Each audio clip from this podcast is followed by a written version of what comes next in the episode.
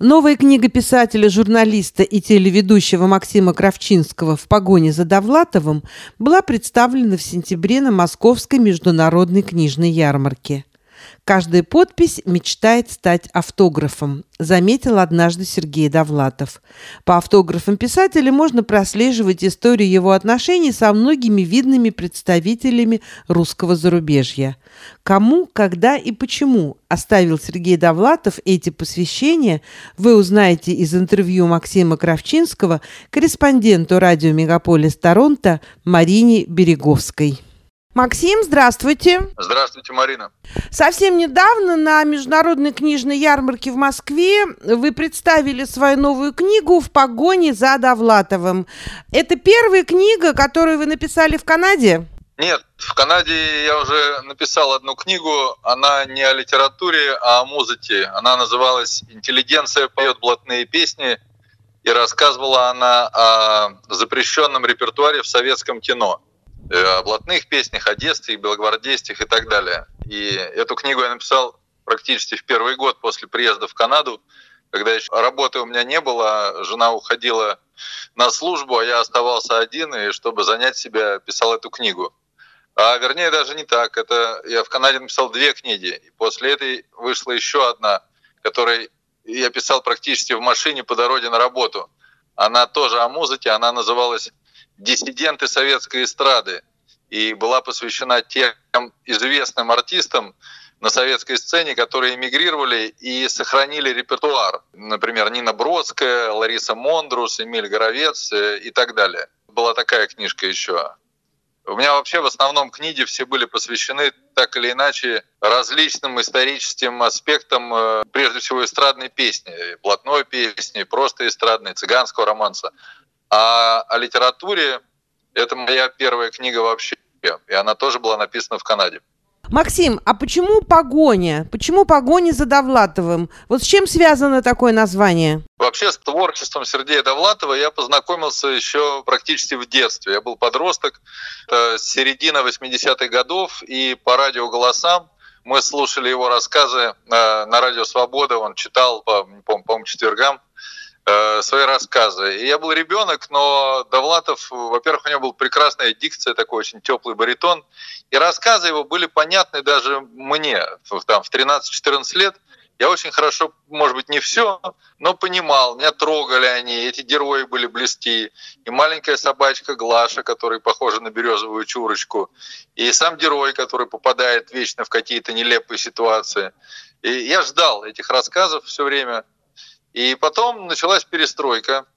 Мой отец, э, он с конца 70-х жил в Нью-Йорке, и, в общем, все советское детство я мечтал поехать к нему, но понимал, что это так же недостижимо, как полет в космос. И вдруг все начинает меняться. И в 90-м году э, нам дают визу, чтобы мы могли поехать в гости к отцу в Нью-Йорк. Ну и для меня это было просто колоссальное событие. В то время для советского подростка, мне там 16-17 лет, я еду в Америку, и я стал составлять такой длинный план, что же я там буду делать. И помимо, значит, покупки там кроссовок и модных пластинок, э, у меня был в списке поход в книжный магазин э, на Брайтон-Бич. Я уже знал, что это русский район. И купить книги Довлатова. И вот мы приехали, это был август 90-го года, отец нас встретил э, с мамой, и так все меня закружил этот Нью-Йорк, совершенно просто обрушился он на советского подростка, и совершенно другие запахи, другие люди, цвета, обилие товаров в витринах, э, машины какие-то невообразимые. И, в общем, меня этот водоворот закружил. Отец еще стремился показать нам самое лучшее. Мы ходили в музеи какие-то, на выставки, в рестораны. И я признаюсь, что я забыл о покупке книг Довлатова, я просто забыл. И где-то за неделю до отъезда он нам купил экскурсию в Вашингтон. И автобус отходил с Брайтона. Мы рано утром 25 по-моему, августа пришли значит, на место стоянки автобуса. И впереди нас стояли две женщины. Они зашли первыми, сели на переднее сиденье, а мы с мамой сели на второй ряд. И я вот до сих пор помню это ощущение. Одна из них раскрыла газету, и я так в проем между сиденьями увидел. Вчера в Нью-Йорке скончался писатель Сергей Довлатов. И для меня это почему-то стало каким-то стрессом в определенной степени. Я вдруг понял, что я вот весь месяц я был там. И я забыл купить его книги. А ведь я мог их не только купить, я мог получить автограф, сфотографироваться и так далее. Вот у меня возникло какое-то ощущение потери. Мне трудно сказать, с чем это связано. Но, наверное, с тем, что я был совсем юным человеком, воспринимал все очень остро. И плюс я любил этого писателя. И как-то вот такое ощущение сложилось, что обещал что-то и не сделал. Вот пускай даже сам себе обещал, но не сделал. И вот с того дня я живу с каким-то, как я это сформулировал, с ощущением пойманной и тут же упущенной рыбы. Вот у меня постоянная погоня идет за Довлатовым, которого я мог настигнуть в том августе 90-го года, но не сделал этого.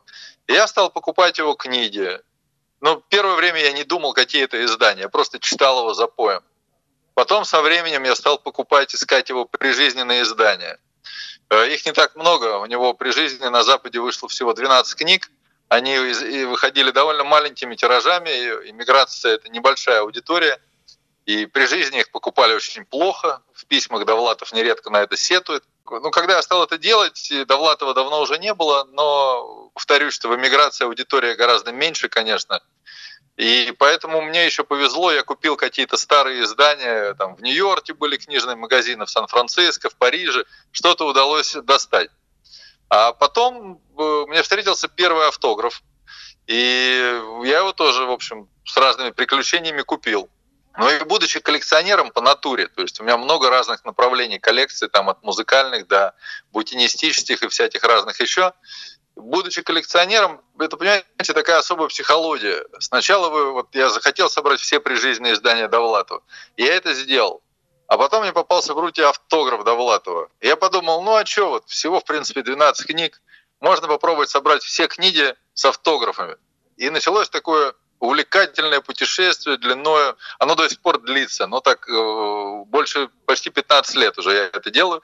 И я начал стремиться собрать все его издания с автографами. Мне везло, мне не везло. Иногда то что-то уходило из-под носа, иногда я опаздывал там по разным причинам, иногда чисто техническим даже. Однажды мне повезло, я купил у поэта и литературного критика Константина Кузьминского сразу четыре автографа Довлатова.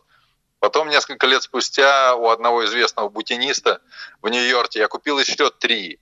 И то есть вот так этот пазл складывался, и почти весь сложился. Забегая вперед, скажу, что одной книги у меня на сегодня не хватает с автографом, а так все э, я нашел. И вот этот лабиринт, который, вдоль которого я шел и собирал эти автографы, он позволил мне встречаться с разными интересными людьми. Ну, то есть там и писатели всякие разные. Не обязательно у них что-то было. Иногда просто какие-то встречи наводили на какой-то автограф. Мне вот повезло общаться и с Константином Кузьминским, и с Эдуардом Лимоновым, и с Юзом Олешковским. Э, Лев Халиф такой писатель был. Роман Каплан, конечно, владелец русского самовара. И э, эти встречи, они очень памятные стали. И автографы частично, они тоже принадлежали Э, вот этим людям, знаковым для русского зарубежья, для ее культуры. И так родилась книга. То есть она в погоне за Довлатовым, я надеюсь, я объяснил, почему эта погоня началась и зачем я в итоге гнался. Но она имеет подзаголовок. Это рассказы об автографах писателя, их, под, э, их поисках и адресатах. И вот так родилась книга. То есть я рассказывал, как все началось, какие автографы я собирал, кому они предназначены, и, конечно, давал рассказ об этих людях. Иногда он просто краткий, если я был знаком с тем-то не очень, так сказать, близко, а иногда довольно объемный, развернутый, потому что с тем же Кузьминским мне довелось встречаться неоднократно, и я поддерживал с ним отношения. Э, тоже касается Юза Олешковского, ну и ряда других людей. Вот из, из этого сложилась книга. Скажите, пожалуйста, а можно ли будет ее приобрести в Торонто? Но я очень надеюсь, что издатель, э, он должен мне отдать определенное количество авторских экземпляров, что я их к концу года, 2023 в Торонто привезу, и если все удастся, я обязательно сделаю здесь презентацию. Наверное, в студии N мы это сделаем уже в традиционном месте, э, и эту презентацию проведем. Мне бы очень этого хотелось, потому что многие пишут, спрашивают, Я сам книгу даже в руках не держал, вот, э, читаю только отзывы, но таких вот ругательных нет. Пока отзывы хорошие, хотя пару опечаток нашли. Ну, в общем, я тоже предвкушаю, как возьму книгу в руки. Максим, а скажите, пожалуйста, а чем вам нравится творчество Сергея Довлатова и где эту книгу можно купить э, в Москве? Творчество Довлатова мне нравится прежде всего своей простотой, лаконичностью и одновременно глубиной. Э, скажу так кратко. И даже в автографах это очень э, заметно. Кстати, некоторые автографы, они стихотворные. Вот один приведу. Я его купил у Раи Вайль. Это бывшая жена известного писателя Петра Вайля. Довлатов оставил этот автограф, когда Рая как раз ушла от, от Петра к другому писателю по фамилии Львов. И автограф был такой. «Который год смотрю на Раю и в восхищении умираю. Тем временем Циничный Львов проник нахал в ее альков. Я Львову шлю свои проклятия, а рай мысленно объятия. Вот такое маленькое стихотворение, в котором целая жизнь. Вот за это я люблю Довлатова. А купить ее можно в Москве, она появилась в интернет-магазинах, на Wildberries, в Лабиринте, или напрямую в издательстве. Если вы зайдете ко мне на сайт kravchinsky.com, там есть контакты издательства. Жителям Москвы можно позвонить, им курьером привезут. А все остальные могут вот на сайте Wildberries или Лабиринт в книжном магазине заказать там. Спасибо большое за интервью. Э, будем ждать э, презентации вашей новой книги «В погоне за Довлатовым» в Торонто. Спасибо большое, Марина. Моя неизменная благодарность персонально вам и радио «Мегаполис Торонто».